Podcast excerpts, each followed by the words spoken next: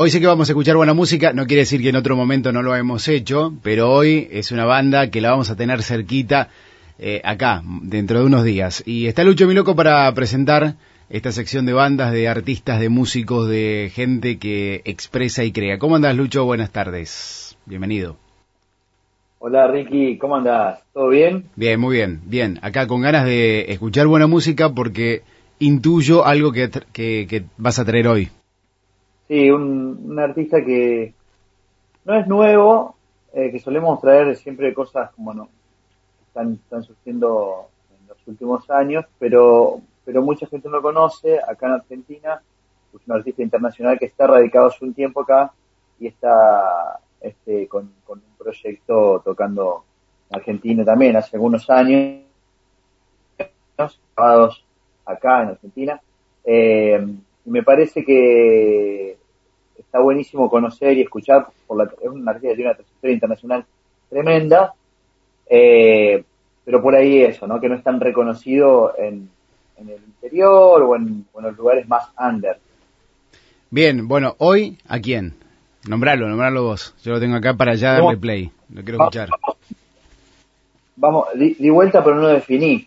Eh, vamos con un músico norteamericano, sí. neoyorquino, este, que se llama Jimmy Rip, que va a estar tocando ahora en el Desarmadero este fin de semana, pero que es un artista que hace este, casi, más o menos, casi 20 años que está en, Argentina, este, viviendo, viviendo, vive, de hecho vive a la vuelta de, mi casa, lo he visto este, varias veces por la calle, así lo conocí, es un tipo, en eso, como llamativo, ¿no? Porque uno lo ve todo vestido de negro, con una galera y una barba así larga, este, como llamativo, uno ya se da cuenta que, un personaje que tiene rock adentro, eh, pero bueno, pero cuando uno empieza a investigar, descubre que tiene una trayectoria como productor y como guitarrista de músicos eh, emblemáticos como Mick Jagger, como Jerry Lewis, eh, Ross Stewart, eh, no sé, que, o sea, con ellos ha hecho trabajos más por ahí más profundos, pero ha tocado con, con Patti Smith, con Bob Dylan, este, con, no sé, una infinidad de, con Ringo Starr, por ejemplo, ¿no? Como, con leyendas del rock, que, que, admiramos mucho también este, acá en Argentina y que, ¿no? Tener a un tipo que, que está viviendo acá, ¿no? Haciendo música de ese calibre, hoy, hoy forma parte de Television, que es una banda también eh, norteamericana, con la que él sigue girando, pero se va de gira y vuelve a la Argentina, que, es el país que eligió, eligió para vivir. Eh, así que bueno, me parece también todo, todo eso muy, muy curioso y muy llamativo, ¿no? ¿Vamos a escucharlo? A ver qué, qué vamos a escuchar en el desarmadero. Sí, sí. vamos, vamos a escuchar este, la, primera canción para, para empezar a conocerlo, eh, que es Take a Trip.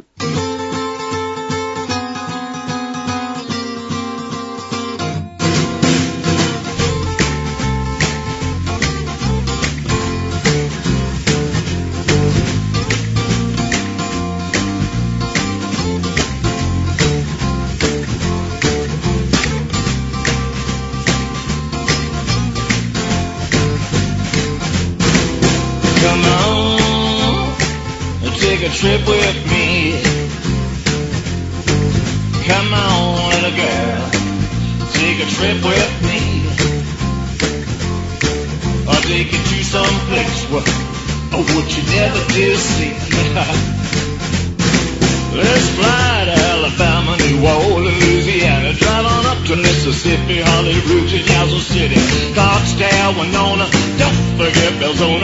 Memphis, Tennessee, for some ribs and Jerry Lee. Ain't nothing more exciting with my baby by my side. Cars, trains, planes, or a funky motorcycle. Come on, take a trip with me. Come on, little girl, take a trip with me. I'll take you to some place, or what you never did see. yeah.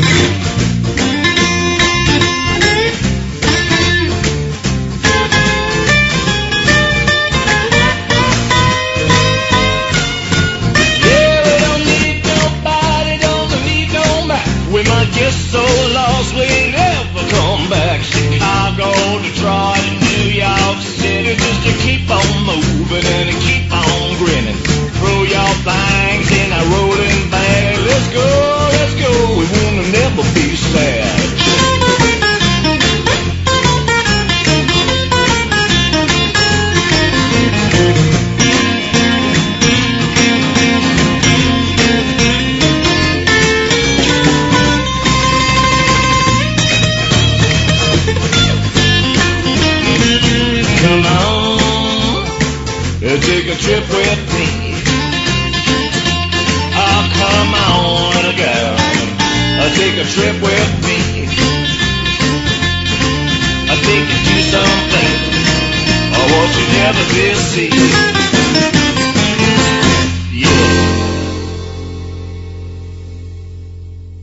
Lucho, ¿por qué le preguntaste en estas cruzadas o, o cuando te presentaste dijiste, bueno, eh, ¿qué tal? Yo soy Lucho Miloco, yo soy músico también.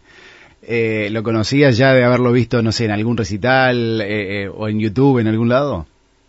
¿Qué pasó en esa primera impresión? No, mira, lo, lo, lo, mm, en realidad lo vi, como te digo, las primeras veces, medio que cuando yo me- apenas me vine a vivir a Buenos Aires, él hacía poco que estaba viviendo, y vivíamos casi enfrente. Eh, y bueno, yo en ese momento estaba muy desplaciado con Buenos Aires, ¿no? Y uno ve cosas que, no sé nada, era un personaje, pero después un día abrí, abrí la, una revista Rolling Stone, agarré y tenía una nota que le hacían a, Jimmy Reed. Y reconocí que era el tipo que yo veía en el barrio. Este, entonces, ahí entendí quién era y, la trascendencia, o sea, su importancia como, como músico. Y me llamó la atención porque inclusive siempre le, siempre las notas que le hicieron fue porque, eh, ¿por qué un tipo con esa trayectoria, eh, de- de- nacido y criado en Nueva York, vive en Argentina. Cuando mucha gente dice, no, yo me voy porque para vivir del rock y del blues tengo que irme a... Sí. Eh, y, él, y él dice lo contrario, lo cual es muy interesante. Él dice que él se crió en, en Nueva York, eh, que era muy este, una ciudad caótica, ¿no? Caótica, que no era para nada eh, desorganizada, era desorganizada, era caótica, desorganizada, eh, sucia, ¿no? Como eso dice él, ¿no? Como sucio en el sentido, no de, una cosa asquerosa, sino de, de desorganizado, de que, y que después de la década de los 90, eh, a fines de los 90, al principio de los 2000, pasó a ser una ciudad muy de primer mundo, muy limpia, muy organizada, eh, y los bares empezaron a cerrar a las 3, 4 de la mañana, y él dice que dejó de encontrar el espíritu rockero de la ciudad, que la transformaron. Entonces, él encontró como la- la- el, el espíritu rockero en Buenos Aires, en la noche de Buenos Aires, en salir, en los bares que abren y hay bandas, y, y, ver que hay jóvenes que, que tocan rock and roll por todos lados y que andan con una guitarra de un lado para el otro, cosa que es, es, es cierta, ¿no? Como hay una cultura de rock muy importante, lo hemos hablado ya en, en algunas otras, algunas otras columnas, este, que ha sido un punto importante en cuanto a la cultura del rock. Sí, sí, tal cual. Bueno, él es un gran músico porque hablamos de estas perlitas que también nos llaman la atención, pero también acabamos de escuchar un temazo y con la trayectoria con que lo presentabas, ¿no? Eh, veo también ahí una foto con, con Mick Jagger, me hablabas de Ringo Starr, también me imagino esto de, de estar con, con los dinosaurios los grandes, eh, no dinosaurios por edad, pero sí de, de grandeza, ¿no? Unas bestias de, de la música.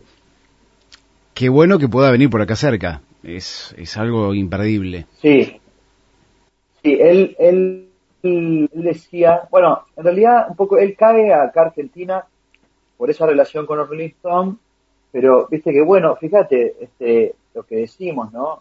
Eh, yo, no, la cultura rockera que hay en Argentina, que no sé, por ejemplo, uno uno de los últimos shows de ACDC eh, filmados en vivo se filmó en, en River. Sí, una locura. Eh, no como, claro, o sea, la importancia de, de la relación que hay con el público, con, con, con las propuestas, con los- la- la- la- las bandas legendarias de rock.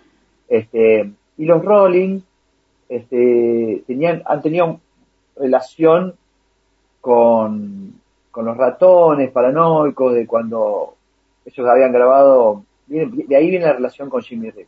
Ellos habían grabado en el momento más importante. Hay- de hecho, aprovecho y, y, y le recomiendo a la gente que le gusta el rock nacional eh, mirar el documental que está en Netflix de los ratones paranoicos, está muy bueno, yo lo miré, así lo, lo miré sin mucha expectativa porque no es una banda que seguí mucho, pero sí la escuchaba, la Claro. escuchaba de pibe y tocaba canciones de ellos. Y cuando lo vi, me pareció muy interesante el.